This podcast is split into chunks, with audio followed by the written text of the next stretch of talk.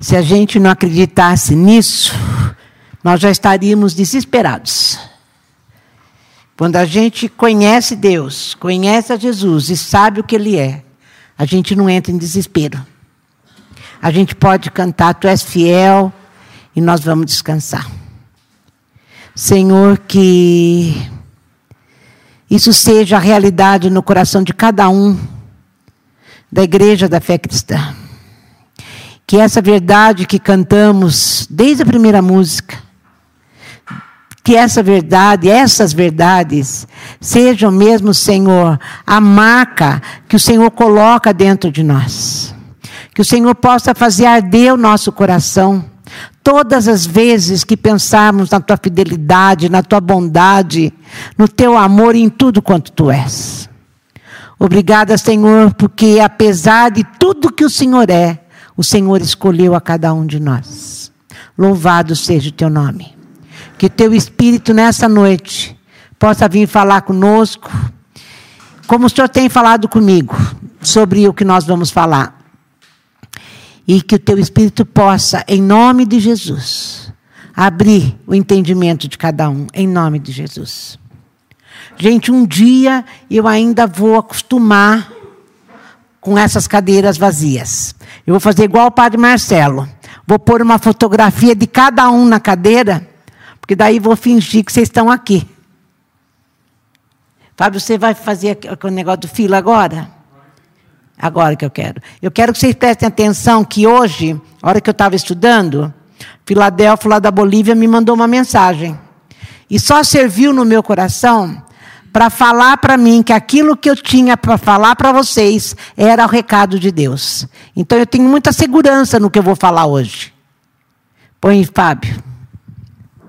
Não sei como é que vai funcionar isso, mas deve... Olha, Letícia, eu senti que deveria compartilhar com você mais uma palavra que na meditação de, de Espúzio foi muito interessante. Ele conta a história de uma é, no século XIX de um dos habitantes da Suíça e eles viam na parte baixa, junto dos pântanos ali. E eles descobriram que havia muitas deformidades entre eles, muitas enfermidades, muitas doenças e muita gente feia, que eu acho que não seria o problema, porque eh, senão eu estaria frito, né? Aí o que acontece? E eles perceberam que as pessoas que moravam nas montanhas, elas eram mais saudáveis e até mais bonitas. Aí começaram a subir as montanhas também, porque eles diziam que todas essas deformidades na parte baixa era por causa de um vapor que trazia um veneno e esse veneno causava essas deformidades na vida deles. E o texto que Spurgeon utiliza é muito interessante, é? muito inspirador, porque é Isaías capítulo 2, versículo 3 Gente de muitas nações virá e dirá: Venham, vamos subir aos montes do Senhor, à casa do Deus de Jacó. Ali ele nos ensinará seus caminhos e neles andaremos, pois a lei do Senhor sairá de Sião, sua palavra virá de Jerusalém. Então, ele, na sua inspiração e eu na minha, ele começa a explicar a causa das enfermidades, a causa das deformidades, você percebe, Letícia, que a igreja está deformada. O sorriso, como diz aqui na Bolívia, se você está feliz, diz para a tua cara. A convicção ah, é, que você diz que Deus, é, você confia em Deus, então mostra na sua convicção. Porque agora tá todos os pastores, não sei se estão orando por Bolsonaro, ou se estão orando pelos seus dízimos, pelo seu sustento, pelo seu dinheiro, não sei. Mas existe uma deformidade. As enfermidades antes do coronavírus, nós tínhamos aí os pastores se suicidando e a igreja dizendo: não, que isso não é problema, é que todo mundo tem depressão. Bom, dá a impressão verdadeiramente que nós estamos com o veneno de um vapor em terras baixas, estamos sendo contaminados. Por isso que tem tanto crente feio, porque a alegria no coração vai a formazear o rosto, né? Então é por isso que não temos gozo, não temos satisfação. E o que é interessante é que esse texto de Isaías nos pede para subir o monte. Né? Obviamente há mais saúde lá, podemos respirar ar mais puro, mas não subir o monte da montanha, mas estar por em cima desse monte de lixo que tem aqui e subir a um monte superior, que é o monte que nos faz respirar diferente. Agora, o texto é claro e diz: venham, vamos subir a um monte, e não é para fazer aquelas orações poderosas a casa do Deus de Jacó. Ali ele nos ensinará os seus caminhos. Não é eu fazer o discurso do que eu preciso, do que eu quero, mas eu estar com os ouvidos limpos para saber o que o Senhor quer de mim, o que Ele vai me ensinar, o que nós vamos aprender com Ele. Nesse exato momento, Letícia, o Azaf, eu já comentei com você, a missão Elan, está fazendo um trabalho que não para, um trabalho extraordinário de discipulado. Tem pessoas se convertendo no Irã, tem pessoas se convertendo no Iraque, tem pessoas se convertendo por todos os lados, é, refugiados dando mensagem a pastores que estão meio mortos. Né? É, antes de ontem, o Azaf teve uma reunião com vários pastores e um refugiado. Azaf diz: Pai, o vergonhoso foi a lição de vida que o refugiado deu para os pastores.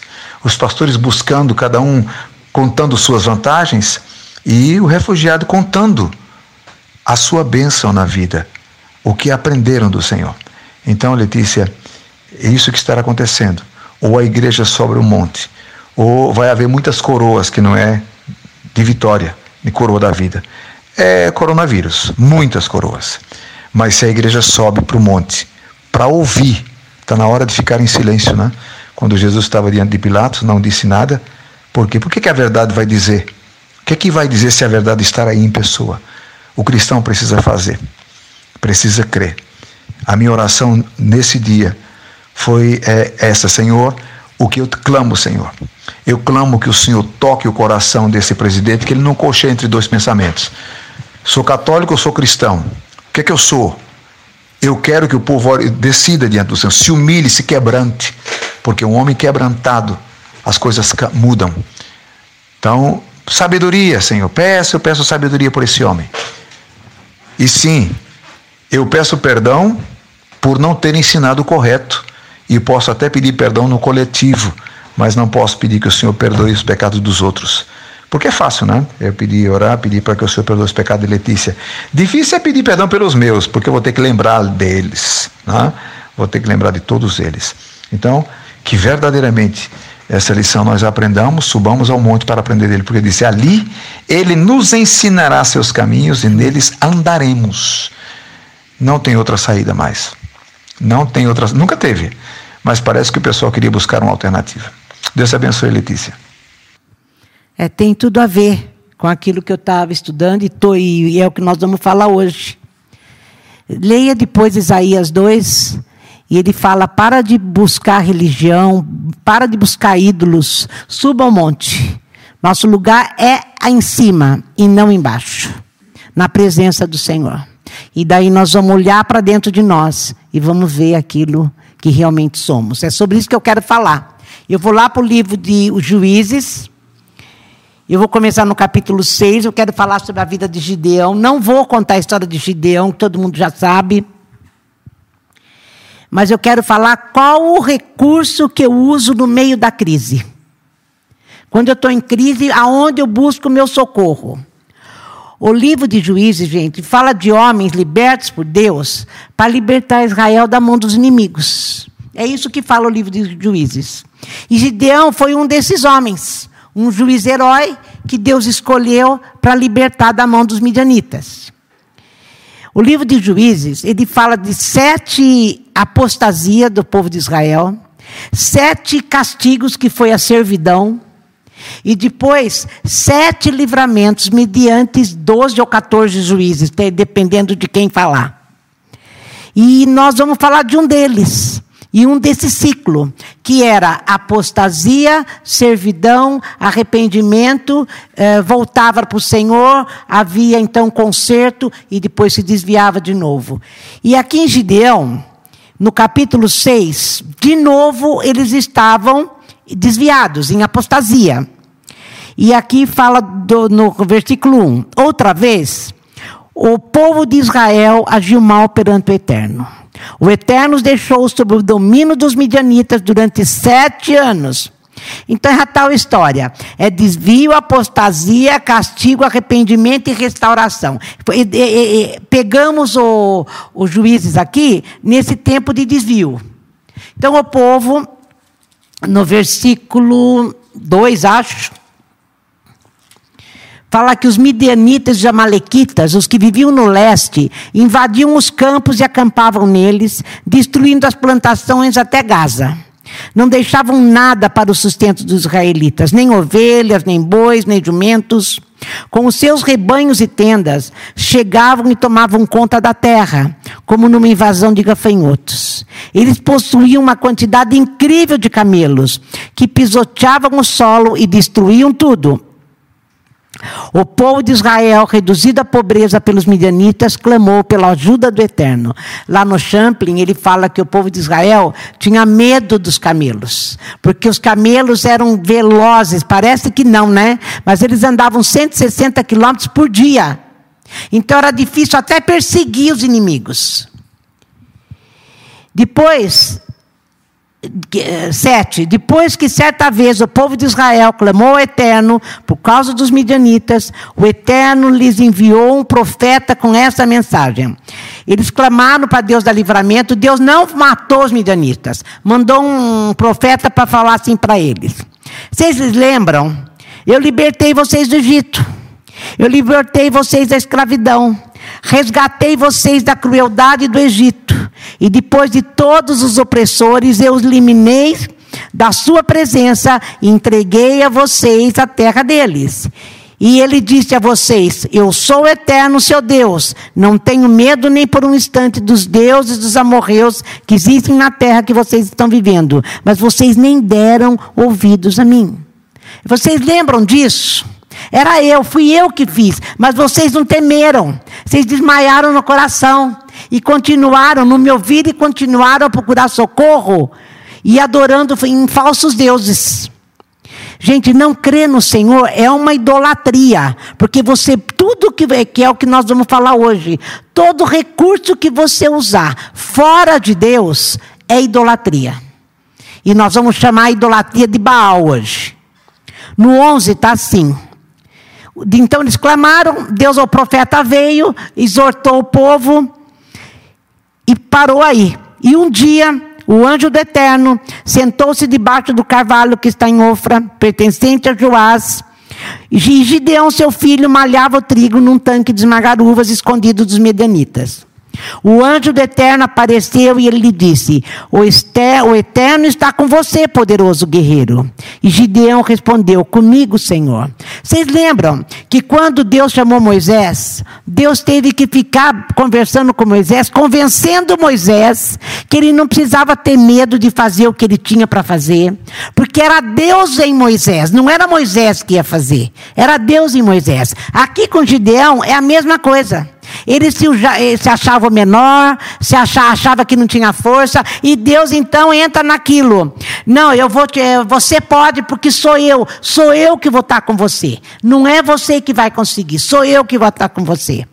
E daí eu vou pular para o versículo 25. Mas então não esquece que nós estamos falando. Qual recurso que você usa na crise? Acabei de falar. Qualquer um que não seja o Senhor é Baal. E aqui no 25, nós vamos ver que havia uma fortaleza no coração de Gideão. Havia um ídolo no coração de Gideão. E Deus fala para ele: Mas antes de eu te usar, você vai ter que destruir o altar que está na tua casa, que tem lá um altar para Baal, que era do seu pai. Olha aqui, 25. Naquela mesma noite, o Eterno disse a Gideão: Tome o melhor novilho de sete anos de seu pai, destrua o altar de Baal, que é do seu pai, e derrube o poste sagrado de Acerá, que está ao lado do altar. E depois construa um altar dedicado ao Eterno, o seu Deus, no topo do monte. Quer dizer, sobe o monte e vai construir um altar para mim, no mesmo lugar que você colocou Baal. Naquele tempo, gente, eles estavam naquele tempo de desvio, né, da apostasia, longe de Deus. E eles adoravam Baal, porque eles achavam que Baal ia livrá-lo de todas as coisas. Então, o recurso que eles tinham no meio de toda a tribulação era pedir socorro para Baal. E muitos dos israelitas, né, fazia tempo já isso, e muitos dos israelitas que estavam nesse tempo aqui, nem conheciam o Senhor. Porque foram criados em casas que tinham altar para Baal e que serviam a Baal normalmente. Que devia ser o caso de Gideão, porque era um altar que estava na casa do pai, onde ele morava.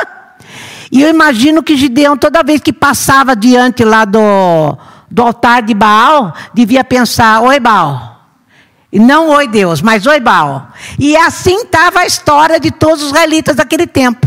Então Deus fala para ele: Mas antes de eu te, de te usar, você destrói esse lugar para onde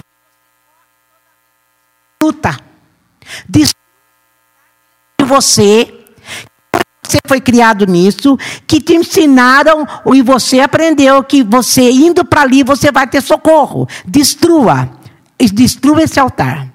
E daí Gideão é, e ele continua falando, né? Agora, quando ele fala aqui, ó, depois construa um altar dedicado ao Eterno. O que, que é esse altar dedicado ao Eterno? Não era chegar ali por um pedaço de pau. Significava reconheça seu pecado. Reconhece que você buscava socorro longe de mim.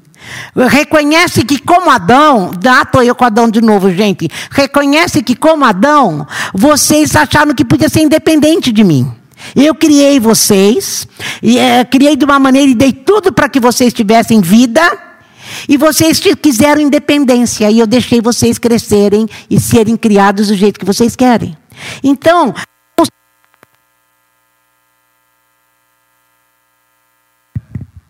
construir um altar dedicado ao Eterno, tá certo que Construir esse altar era, não era um pedaço de um altar de pedra, não. Era, reconhece, reconhece que vocês andaram independentes de mim. E agora precisam voltar. Era isso que era o altar ao eterno.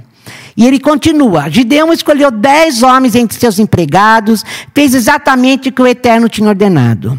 Mas por causa dos seus familiares e vizinhos, teve medo de oferecer o sacrifício em público, porque todo mundo cultuava Baal.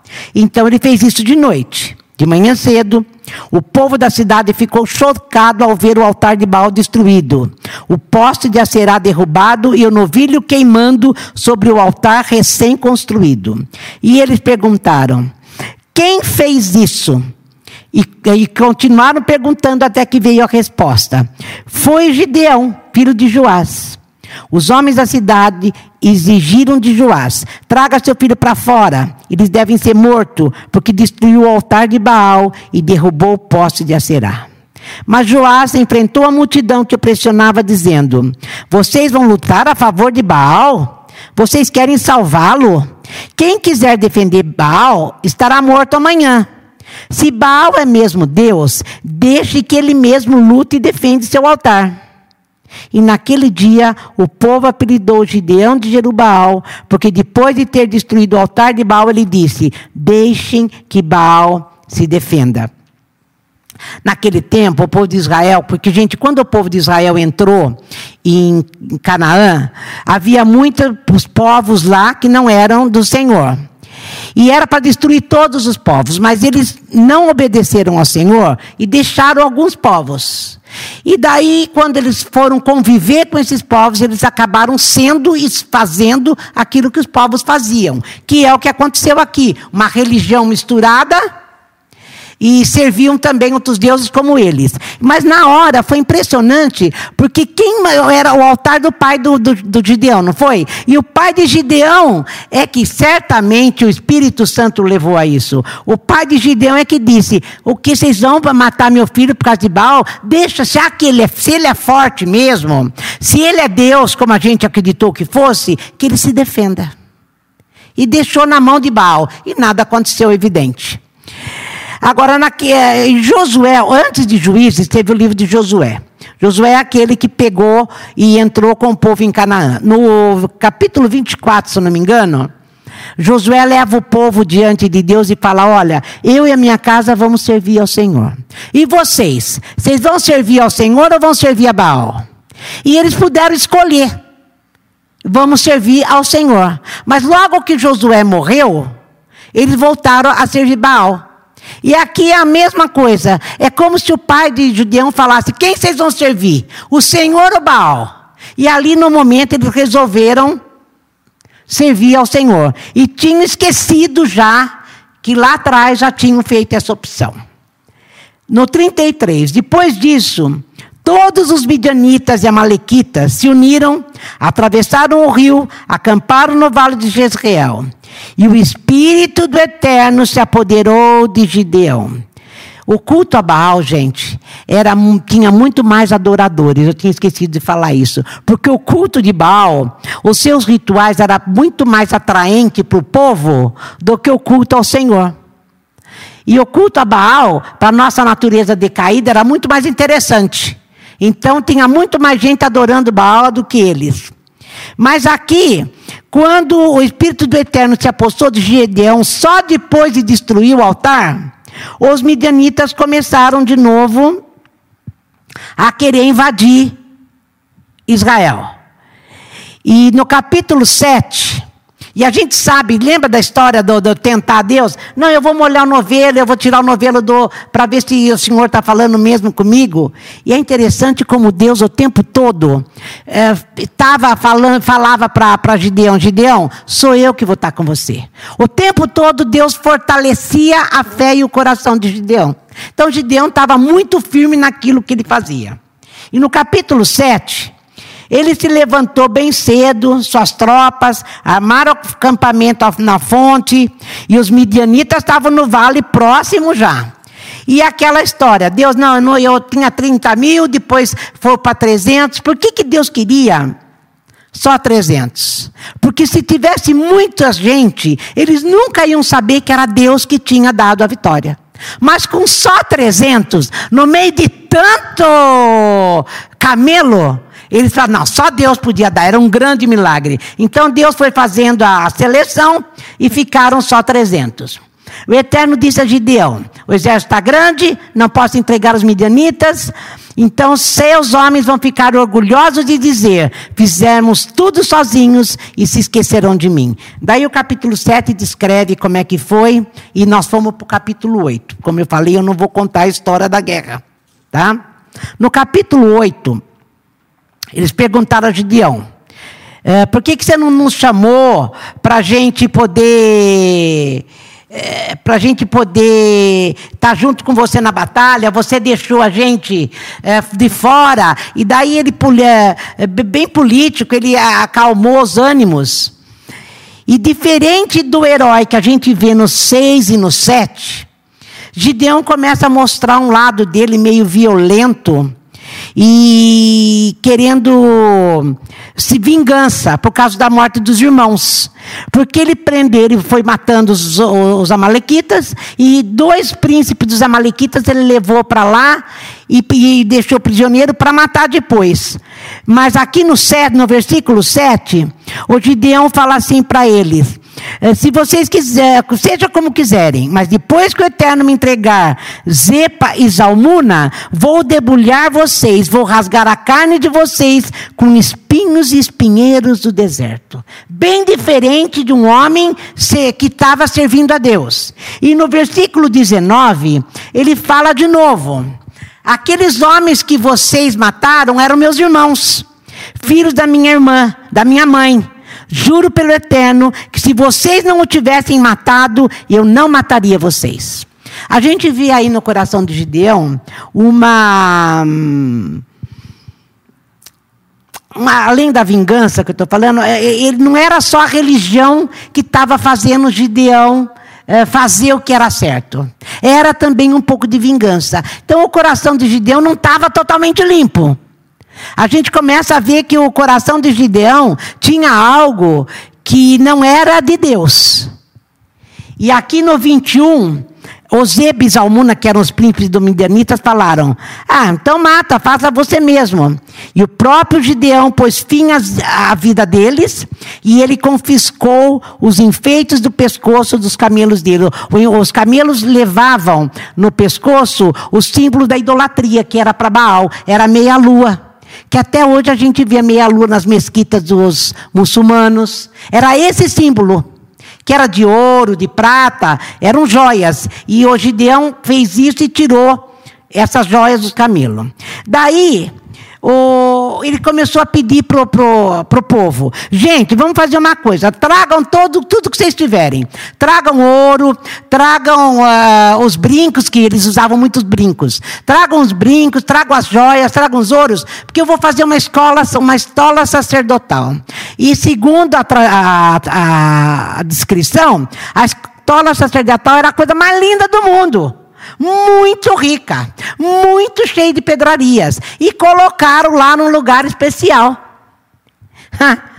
e foi aí o caminho da começo da, da caída de Gideão e aonde é a gente vê o que Gideão tinha mesmo no coração. No 21, então, quando ele. Ah, não, no 22, os israelitas falaram assim para Gideão: Seja o nosso rei.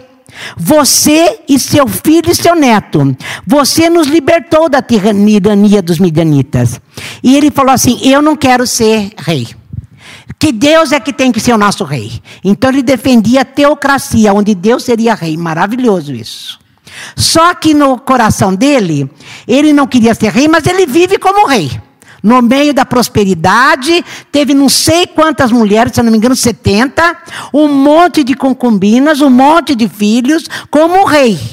Ele não queria, mas. E a, a ponto que ele teve um filho que ele chamou de Abimeleque. O Abimeleque significa, o nome de Abimeleque significa: meu pai é rei. Para quem não quer ser rei, por o nome do filho, meu pai é rei, vai mostrando então o que está por trás do Gideão, sabe, gente? Muitas vezes a gente condena a idolatria de pau, de pedra, mas a gente abriga ídolos no coração e na mente. O Baal, o que, que pode ser Baal para nós? O Baal pode ser nós mesmos, o Baal pode ser a própria religião, até orações. Toda oração nossa que a gente faz para atingir os nossos desejos se torna ídolo para Baal. Porque é o que eu falei, tudo que é um recurso fora fora de Deus passa a ser idolatria.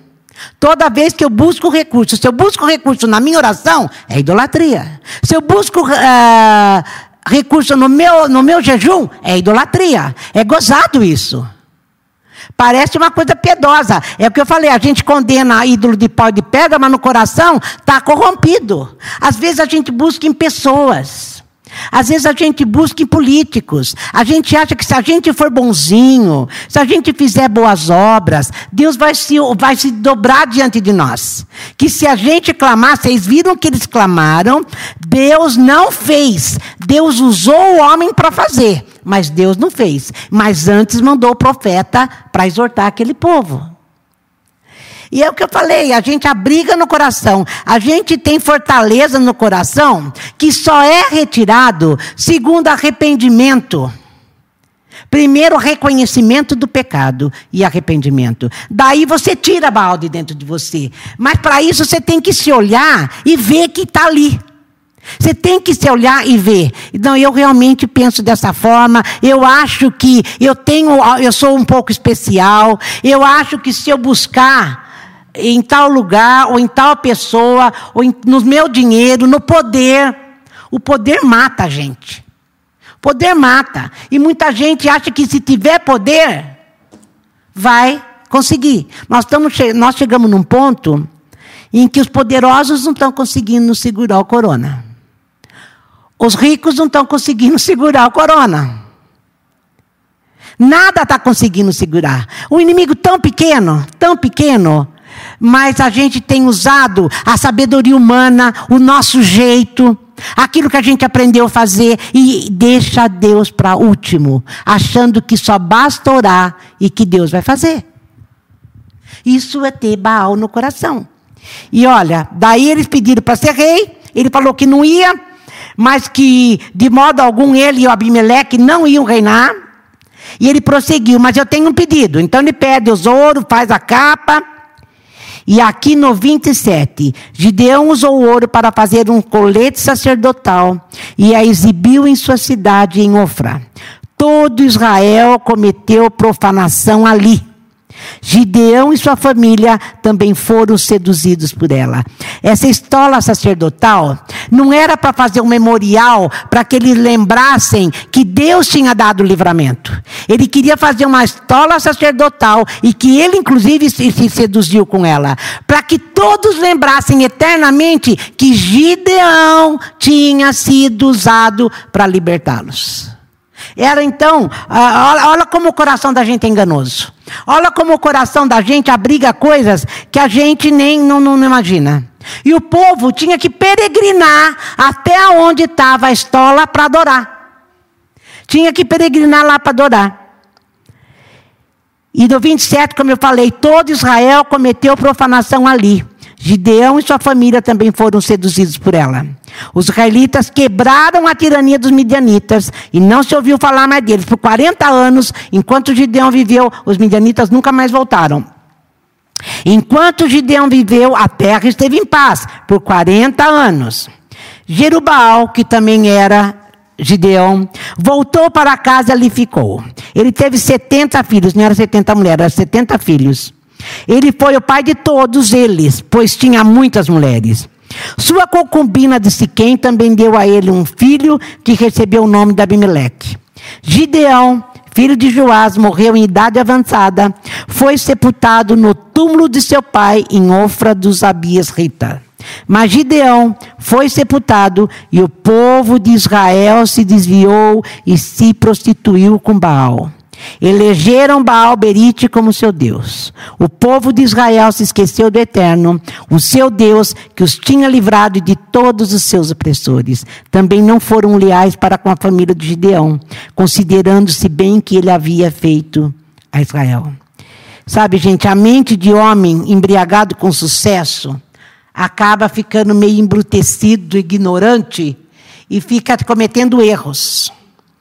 Ele morreu em paz, mas a semente má que ele semeou foi de geração em geração produzindo frutos amargos, de apostasia de novo. E para que eu não esqueça, eu pus aqui: a fortaleza no coração é difícil de romper. Difícil de romper. Agora, o evangelho é mudança de entendimento, é mudança de pensamento. Então, nessa quarentena nossa, aproveita, lê a Bíblia. Muda o teu entendimento. Aprende de Deus. Quando, mas leia a Bíblia, eu já ouvi falar sobre isso, não sei quem foi que falou. Leia a Bíblia contra você. Porque todas as vezes que você lê, você vai ver como verdadeiramente você é. O que está lá dentro do seu coração. Sonda o seu coração. E se arrependa. E se arrependa. O Gene Peterson, na primeira folha aqui de Juízes, ele escreveu assim: Deus não precisa de pessoas boas para realizar coisas boas. Deus realiza suas obras admiráveis usando pessoas improváveis. Talvez Gideão pensasse assim: eu tinha, eu acho que eu era um pouco especial, e porque eu era especial foi que Deus me usou. E isso foi fazendo com que ele fosse ficando orgulhoso, um pouco, como eu falei, violento, brutal, acabou fazendo as coisas do jeito dele. Som do seu coração. Nosso coração é enganoso e desesperadamente corrupto, diz Jeremias. Como eu falei, a gente condena ídolos de pau e de pedra, mas a gente abriga ídolos dentro do coração. Então é tempo da gente subir para o monte. E Isaías 2 foi maravilhoso o que o Fila falou, porque eu andei lendo e olha que coisa linda que está aqui. E ele fala.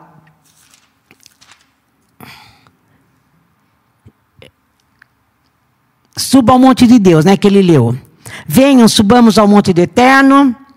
É, ele vai mostrar como é seu agir para que vivamos a vida pela qual fomos feitos. É muito, foi muito claro isso. Não é subir ao monte para mudar Deus. Ou para mostrar para Deus que eu o busco, então ele vai se voltar para mim. Mas é para ouvir e obedecer. E no Isaías ele, ele fala as mesmas coisas que nós falamos. No 9 ele fala assim: o eterno. O Senhor deu as costas à família de Jacó porque eles estão cheios de religiosidade vazia da magia dos filisteus, da feitiçaria dos pagãos, o mundo rolando na riqueza repleto de engenhocas. Ele, a gente vai ao monte, muitas vezes a gente vem na presença de Deus e trazemos os nossos planos. E fala, Deus, aprova meus planos. Olha, eu sei fazer do meu jeito, olha como vai dar certo. E quer que Deus aprova. No versículo 18, ele fala assim: Todos aqueles paus e pedras enfeitados para se parecerem com deuses serão eliminados para sempre, buscando socorro nos ídolos. E no 20, naquele dia, os homens e mulheres pegarão os paus e as pedras que enfeitaram com ouro e prata para fazê-los parecidos com deuses e os jogarão na primeira valeta que encontrarem.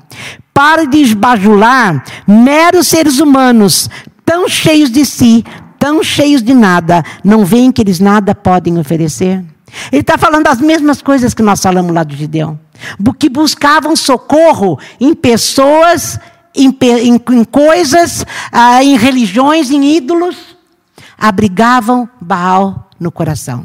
Então subam para os montes, ele falava. Subam para os montes, ou seja, venha na presença de Deus, venha aqui na Bíblia e veja o teu coração. Venha na presença de Deus e vê o que está dentro de você e de mim. E certamente nós vamos sair diferentes do que entramos. Esse, esse tempo de distância que a gente está vivendo, esse tempo de fechado no quarto, esse tempo de solidão, está fazendo a gente se ver. O que é que você fica pensando às 24 horas do dia? Uma maneira de sair da, de, dessa situação? Uma maneira de achar a solução? É tempo da gente correr para Deus e pensar naquele que está precisando da gente. É tempo da gente libertar, fazer o que Deus mandar a gente fazer, mas a obra de Deus e não a nossa obra. Deus usou Gideão para trazer libertação para um povo. Que nós sejamos homens e mulheres com o coração limpo de Baal, mas cheio de Deus, que só assim a gente vai poder trazer libertação. Amém? Que Deus nos abençoe. Que essa palavra que eu tenho certeza que Deus falou comigo, e o Fila veio e endossou isso já no fim da tarde, possa ter falado comigo, com você também. E que, se, e que essa semana você fique pensando nisso. Como eu costumo dizer, que você perca o sono, que você pense, que você reflita, que você suba o monte mas leia a Bíblia contra você. Em nome de Jesus. Vem orar, Fábio. Hoje eu inverti, vocês viram?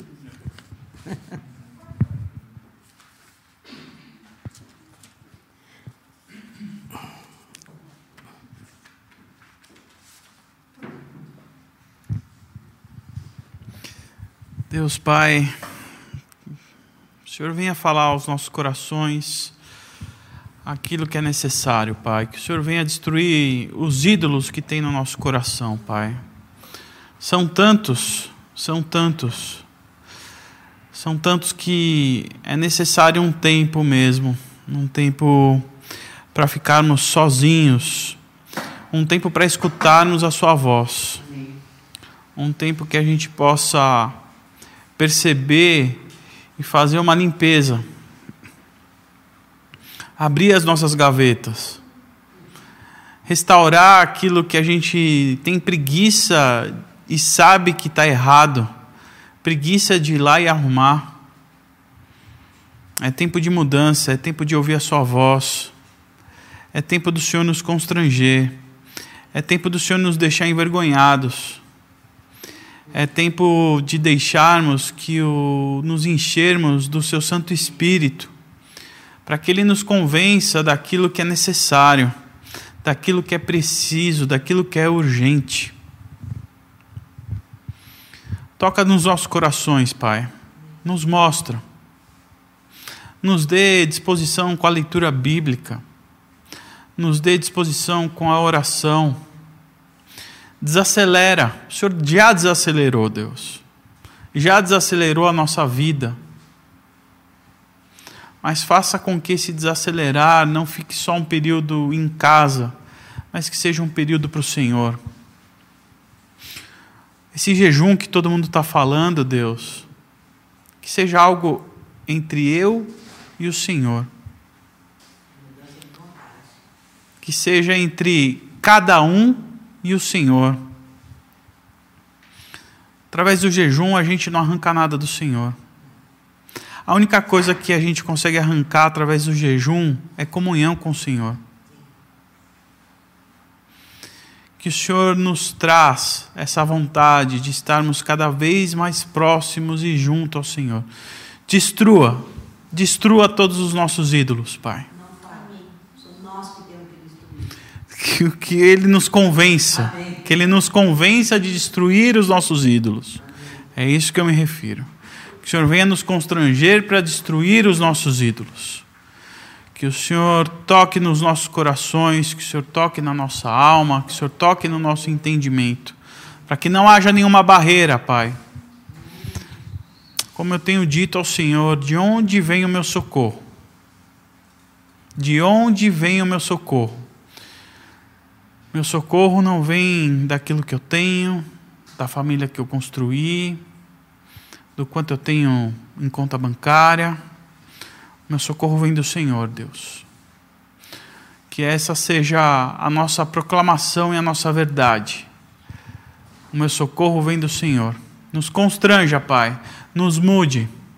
Faça com que a gente saia forte, saiamos fortes dessa.